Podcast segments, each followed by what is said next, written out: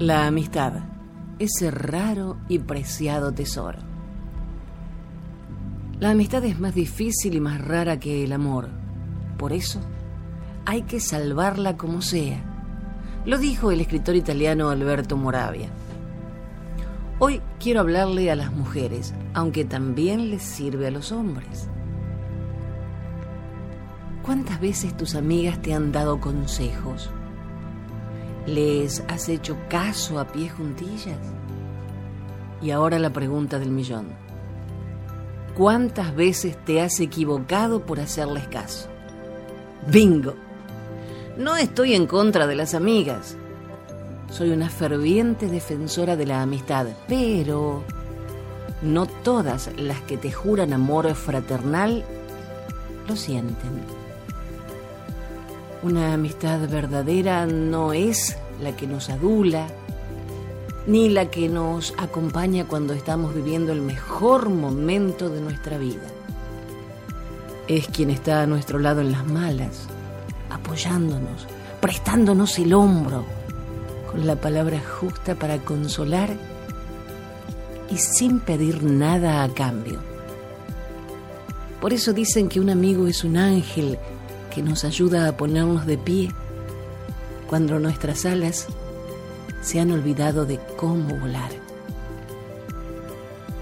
Entonces, cuando una amiga te decreta, jamás debes decirle a tu pareja que estás enamorada, se aprovechará de tu debilidad y serás un juguete en sus manos o cualquier cosa por el estilo.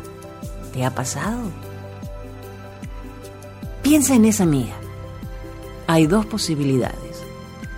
O está más sola que un hongo, o es tremendamente infeliz. La persona que ama plenamente no tiene el más mínimo problema en decirlo y repetirlo, y si es necesario gritarlo se siente una tan bien después de decir, mi amor es la suma de cada gota de agua y cada grano de arena que hay en la tierra. ¿Suena cursi? ¿Y qué?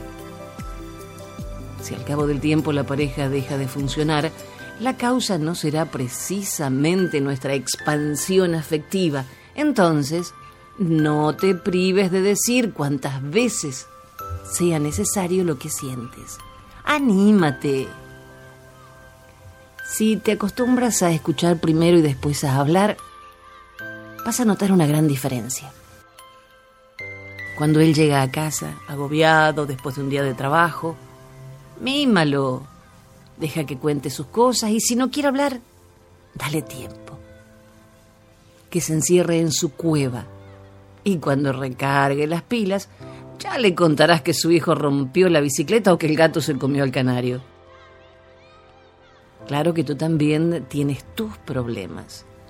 Pero recuerda que las mujeres tenemos la capacidad de amar, mientras que los hombres solo quieren.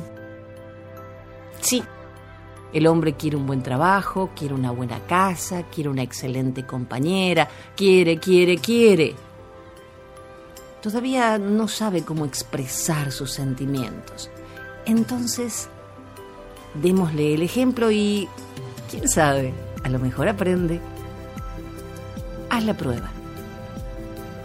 Cuéntale lo importante que es para ti, lo mucho que representa en tu vida, lo feliz que te sientes al caminar tomada de su mano, lo mucho que lo extrañas no te sientas ridícula.